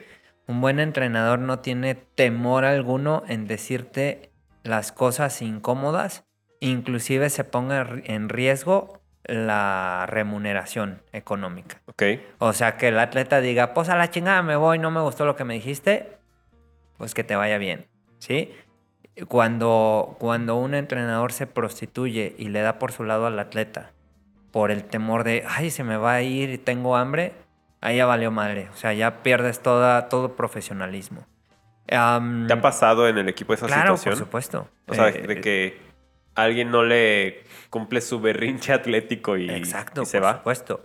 Y se va y entrena con el afán y la intención de demostrar que sí lo puede hacer que lo, que lo hizo respecto a su creencia. Y está bien, es respetable. Ah, pero yo siempre he creído que al pueblo que fueres haz lo que vieres. Y justo cuando llegan aquí, si ven que aquí no utilizamos medicamentos. Ibuprofeno. Exacto, sí eh, que, no, que no tenemos esas mañas, que no terminamos el entrenamiento y nos vamos por las caguamas, que son deliciosas las caguamas. Y este, bueno, hay quienes no les gustan, pero eh, cuando, cuando tú empiezas a tener ciertos patrones que van alineados a la, a la responsabilidad y a la salud, hay gente que le incomoda y no le gusta y se va. Entonces... El punto es que tú como entrenador debes de ser muy fiel a los valores, a las convicciones y creencias y la gente que quiera estar contigo porque fue la carta de presentación que tú tienes, se va a quedar y la que no, se va. Y eso también te define como un buen entrenador porque eres fiel a eso. Pero desde el punto de vista como corredor. Exacto. Ah, si, si, si el atleta recibe una dieta del entrenador, aguas. Ahí no es. Ajá. O sea, ahí no es, a menos de que el entrenador también tenga una licenciatura en nutrición. Eh, es, común también. Pero si no, nada de dietas, nada de suplementos, nada de medicamentos, no eres el indicado para poder dar ese tipo de pautas. Un buen entrenador no es aquel que te hace creer que el entrenamiento personalizado es ese entrenador tipo Rocky que va y te toca la puerta, te grita que eres un bastardo y que tienes que hacer tres repeticiones más, o que está al lado contigo en el gimnasio contándote las repeticiones. Sí. Tú eh, ya estás grandecito, ya tienes pelos en la cola, ya te puedes contar tus repeticiones. Aquí la clave es con qué carga. ¿Y cuánto tienes que cargar? ¿Cuánto tienes que hacer? ¿Cuántas series? ¿Cuántas repeticiones? ¿Con qué enfoque? ¿Con qué estímulo? Eso sí es entrenamiento personalizado. Que el entrenador te paute y te dosifique las cargas de entrenamiento de acuerdo a tu capacidad física, metabólica, fisiológica e inclusive hasta psicológica. Sí. El que pueda entender cuáles son tus necesidades, cuáles son tus inquietudes y, y hacia dónde quieres llegar. Entrenamiento personalizado no es ir contigo al lado corriendo. Es que, tu entrenador sepa cuál es tu umbral 1, cuál es tu umbral 2, cuál es tu zona 2 de frecuencia cardíaca, eh, qué, posibilidades tienes de mantener un ritmo en un 10K, en un 21K, en un 42K. Em, ¿Y qué más? Pues como entrenador, un buen entrenador ah, no se va a prestar precisamente a, ser un coach motivador. Como los odio. Ajá, no, no, no, o sea, necesitas entrar en eso, pero, pero es en un porcentaje menor. Sí, o sea, no eres la niñera de la persona. Exacto. Es, eh, yo siempre lo he dicho, la, la motivación es importante y muy poderosa, sí, pero esa se va a dar al final. Sí. O sea, yo no voy a entrar a, echarte porras porque entrenaste el día de hoy. A ver, espérame, o sea, me contrataste porque querías que yo te dijera que, tienes que entrenar hoy, mañana, pasado mañana, no para echarte una porra por WhatsApp. Eso no aplica. El ambiente y, y la experiencia que tú formas detrás para que para que sea todo un proceso experiencial para el atleta es muy diferente. Pero justo es eso, o sea, no, no hay necesidad de, ser el cheerleader y estar con, con la faldita y echando porras todo el tiempo. Perfecto.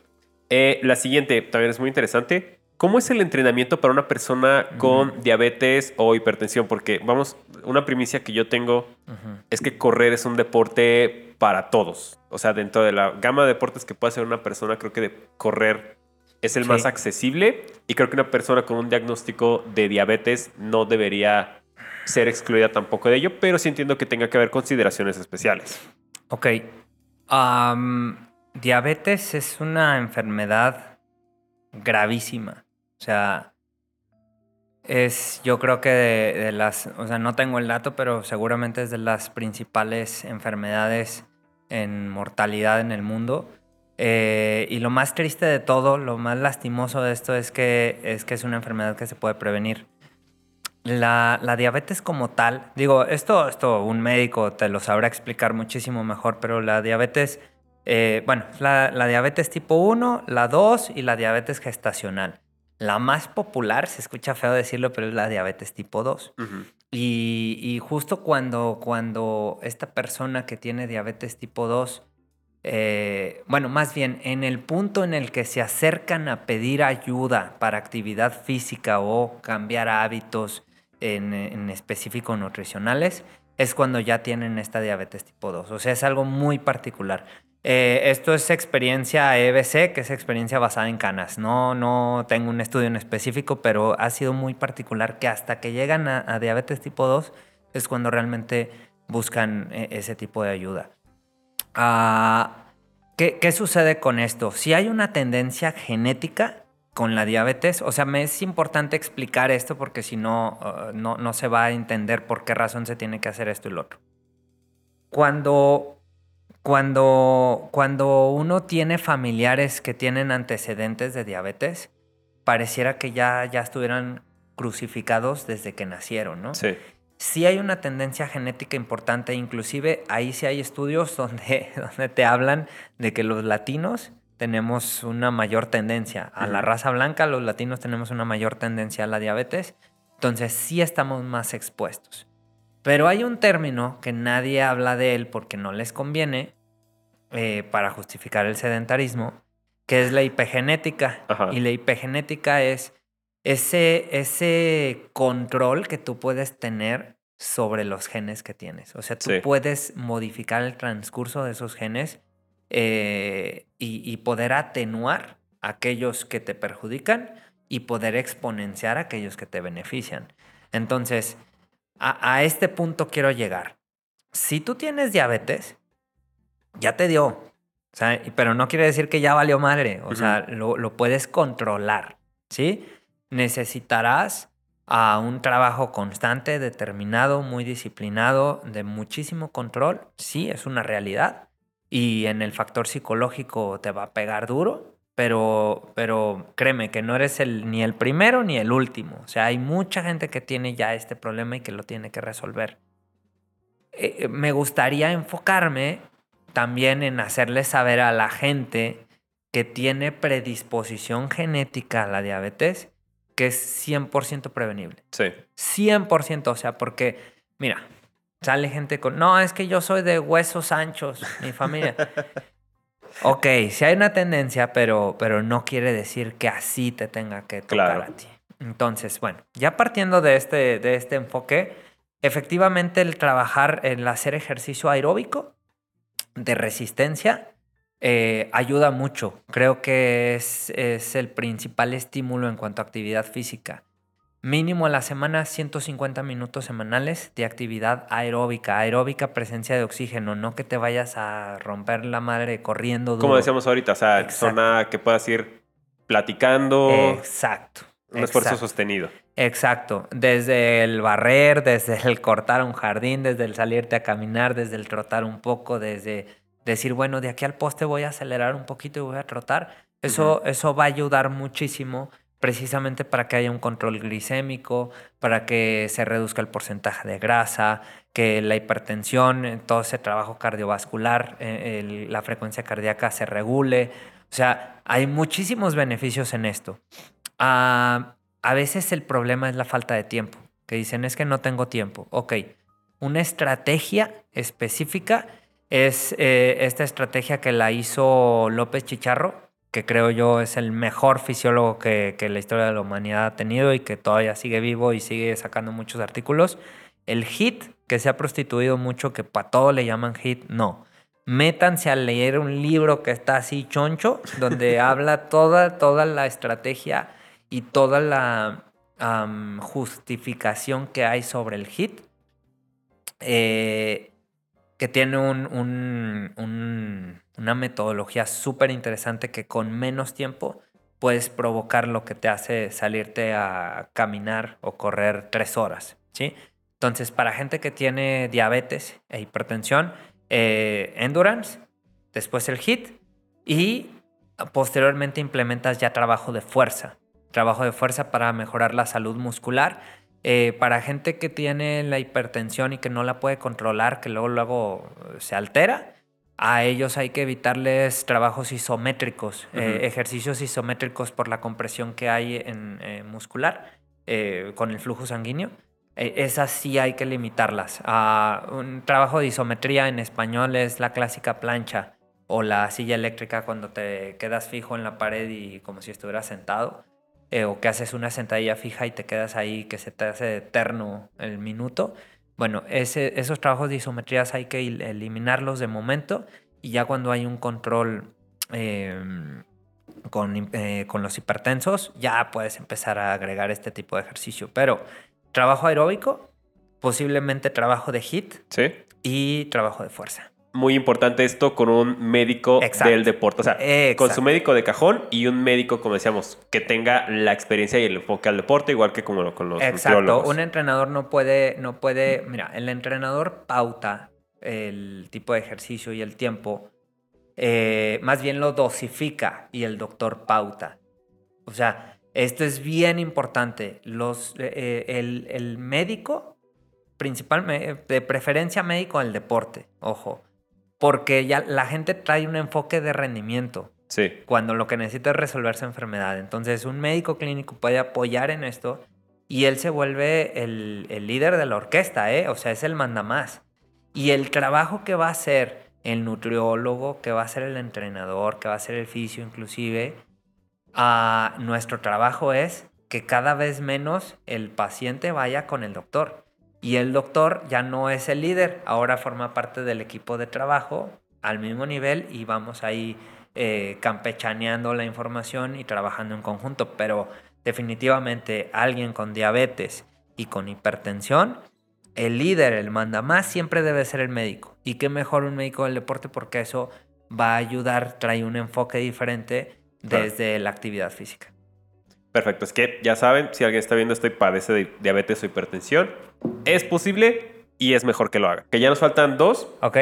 Eh, el entrenamiento en pista para trail, series cortas o largas o si implica entrenar pista si eres corredor de montaña? Ajá, si eres corredor de montaña, eh, la pista es, es, esencial por ese trabajo que se tiene que realizar de poder mover tus umbrales y trabajar con la zona 3 eh, digo con la zona 4 y 5, que sí la puedes buscar en montaña, pero yo lo que te diría es que trabajes con algo que se llama resistencia a la fatiga. La resistencia a la fatiga es, un bueno, es una estrategia que se utiliza mucho en los triatletas de, fondo, llámese distancias 73 o full Ironman, eh, que es la, comercial. Eh, y la resistencia a la fatiga es algo en triatlones. Ah, haces base aeróbica en el ciclismo, o sea, tu zona 2 en ciclismo y después te bajas a correr a zona 3, ¿no? Donde la fatiga ya es ahí interesante y adaptas a tu cuerpo a esa sensación incómoda. Lo mismo sucede en el trail. yo creo que más que pensar en series cortas o en series largas, debes de pensar en intervalos. En trabajar, por ejemplo, 400 metros a un ritmo alto, zona 4, zona 5, ya sea de potencia eh, o velocidad o frecuencia cardíaca. Bueno, frecuencia cardíaca no me gusta hacerlo en pista por otras razones que no voy a explicar ahorita.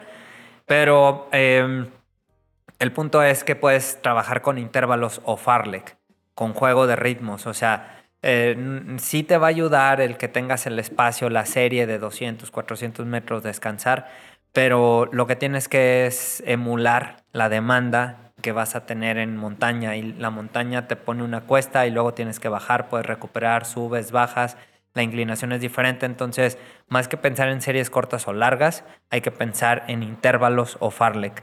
400 metros a alta intensidad, 400 metros en zona 2 recuperación, eh, nuevamente 600, 800 o inclusive empiezas a jugar con las distancias y con los ritmos, eso te va a venir mejor. ¿Necesario? Sí lo es. Para mejorar tu performance, sí lo es. Y, tocaste algo que, que a mí se hace muy interesante y que a mí me sirvió mucho cuando aprendí ese concepto que es la resistencia al ritmo.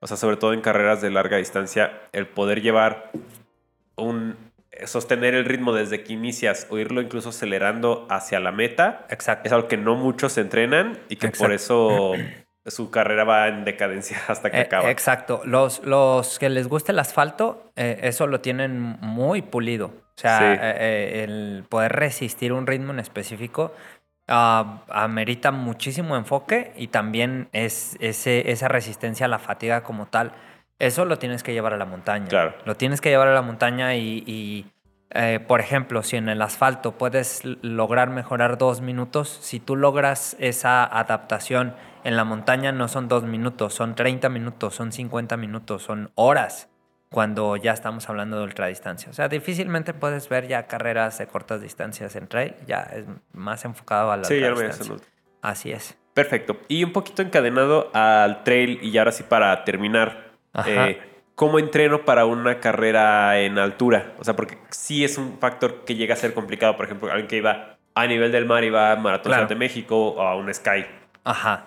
Ok, mira, si eres un atleta de alto rendimiento y desayunas, comes y cenas entrenamiento, que, que lo único que haces es entrenar, comer, descansar, dormir, volver a entrenar, para alguien de alto rendimiento vale la pena sí aclimatarse e irse a, la altura. Sí. Mínimo cuatro semanas. O sea, para que haya realmente adaptaciones deben de ser cuatro semanas. ¿Sí? ahora, no solamente es el tema de, de, irte allá arriba y allá entrenar. Todo va a depender de qué objetivo quieras, quieras tener. Hay gente que se sube a la montaña a vivir. Ajá. ¿Sí? Por lo menos deben de ser 2.100 metros sobre el nivel del mar, mínimo para que haya eh, eh, eh, el inicio de adaptaciones, mínimo 2.100 sobre el nivel del mar. Ah, hay gente que se queda a dormir allá arriba y que va y entrena abajo, que justo va relacionado con la pregunta anterior. El hecho de que tú te vayas a montaña, tu rendimiento o la velocidad que puedes ejecutar, la intensidad, no es la misma la que puedes ejecutar cuando estás abajo. Entonces, por eso es importante que hagan series también o, entrenamientos de velocidad abajo. Eh, bien, lo mismo sucede en la altura, que, lo mejor sería, te quedas a dormir arriba, entrenas abajo. Principalmente los entrenamientos de calidad, entrenamientos que tienen que ver con intensidades altas, en zonas altas. Si van a hacer trabajos aeróbicos, los haces allá arriba en la montaña. Bien, eso si eres un atleta de alto rendimiento. Es lo que te iba a decir, o sea, pero para que tiene un trabajo de 9 a 5, tiene familia, es una persona real. Exacto. ¿Qué puede hacer? Ok, relájense un chingo Ajá. Relájense un chingo porque no porque no porque alineen los chakras o se mentalicen que, que, va que por un día antes que llegaron a la competencia se van a adaptar, difícilmente lo van a poder hacer. Entonces, cuando tú estás consciente de eso, ya estás, ya te predispones mentalmente a que va a haber incomodidad. Sí. ¿Sí? Eh, eh, eso es lo principal. O sea, no va a haber poder humano ni divino que pueda cambiar esa adaptación de un día a otro. Mi recomendación es que si llegas unos días antes, sí puedas hacer caminatas de muy baja intensidad, o sea, caminatas con respiraciones conscientes donde puedas estar elevando, eh, subiendo, bajando a muy baja intensidad para no estresar el cuerpo y que precisamente vayas familiarizándote con esa incomodidad que vas a tener el día del evento. O sea, no quiere decir que te vas a sentir mal, pero hay una alta, muy alta probabilidad de que sí haya obviamente síntomas de hipoxia y que te vayas a sentir mal allá arriba. ¿Qué puedes hacer aquí? Ejercicios de respiración, de los que ya hablamos. Eh, ahí sí entrar con respiraciones holotrópicas, ahí sí entrar con apneas. Eh, nada de andarlas haciendo en la alberca o arriba de un coche o arriba de una bici, sentados, acostados, boca arriba. Eh, inclusive avisarle al familiar que vas a estar haciendo apneas, eso te puede ayudar. Otra que, que es el tema del sauna. Eh, el sauna lo que, lo que hace es ah, potencializar la producción de glóbulos rojos, que son ese transporte de, eh, para ayudar a esa oxigenación. Sí. Eh, el sauna te puede ayudar no solamente para altura, o sea, en general, para los deportistas, por eso la gente se mete a los saunas. Em, respiración, tema de sauna, apneas. Ah, me han preguntado sobre la marca, la máscara, esta que lo único que hace es limitar ah, el aire, o sea, y lo único que vas a provocar es que te dé la pájara y no vas a tener entrenamientos de calidad. Mejor trabaja con ejercicios de respiración, con apneas para que tu cuerpo sea más resistente y, se sienta, sea más eficiente con el poco oxígeno que tienes. Ok. Entonces, cuando tú vas a estar en la montaña, la presión atmosférica y ese síntoma de hipoxia no te va a volver loco. Cuando, cuando... ya vas a saber qué, hacer. Exacto, exacto. Claro. Es como... Porque además esas máscaras se ven ridículas. Si no sabes de cuáles son estas de aquí. O sea, seguramente has visto a alguien correr con eso y hacer ruido como si fuera Bane o como si se estuviera ahogando. Exacto. Solo se ven estúpidos, no sirven de nada. Sí, no hay evidencia científica. No, hay evidencia científica al respecto. Hay quienes eh, lo han utilizado para el tema de control mental. Ajá puede suceder, pero es, es que es llevar tu cuerpo al límite. O sea, creo que hay otros móviles más seguros que eso. Sí. ¿Vale? Bien. Perfecto, Capi. Pues ya. ya quedó. Ya. Ahora ya eran las preguntas que teníamos. Lo que, la plática que quería compartir un poco de tu historia, de tu trasfondo. Eh, fue muy interesante, cosas que ya sabía, cosas que no sabía, pero creo que es algo de lo que cualquiera puede aprender. Muchas gracias por tu tiempo, por prestarnos sus instalaciones para grabar este video. ¿Algo que quieras decir para despedirte, para cerrar esta plática? Nada, chicos. Uh, bueno, agradecerles su tiempo, su espacio. Gracias, Fer. Lo, lo decíamos de broma y decía que, que tenía años eh, planeando y ensayando esta, eh, esta intervención en la regadera. Ah, me ilusionaba estar en el canal eh, para compartir un poco de lo que, de lo que la experiencia nos ha dejado. Eh, solamente chicos tengan muy presente el por qué hacen las cosas. Ah, no se dejen llevar por, por un like o por un aplauso o por una medalla. Creo que el mejor reconocimiento es el que se dan día con día. Ténganlo muy presente para que esa sea la razón por la que se ponen todos los días en la mañana y se esfuerzan por mejorar. Perfecto. Aquí lo tienes. Caballeros, Héctor Torres, el Capi, muchas gracias por haberte quedado toda esta entrevista. Sigue hasta esta parte del video por un emoji de... ¿De qué quieres que lo pongan? Pues de corazón o qué hay, like, hay, no sé. Emojis de los que tienes en tu teléfono. Ok, el que quieran porque no se le ocurrió ninguno. No, no de risa, por favor, porque me ofenden. No tiene que ser, bueno, así de risa también. Que se rían todos. Vámonos. Ya sabes que soy Fernando Muñoz, corre Fer en todas mis redes sociales, Facebook, Instagram y Strava. Nos vemos en la próxima aventura. Y recuerda, no te asustes.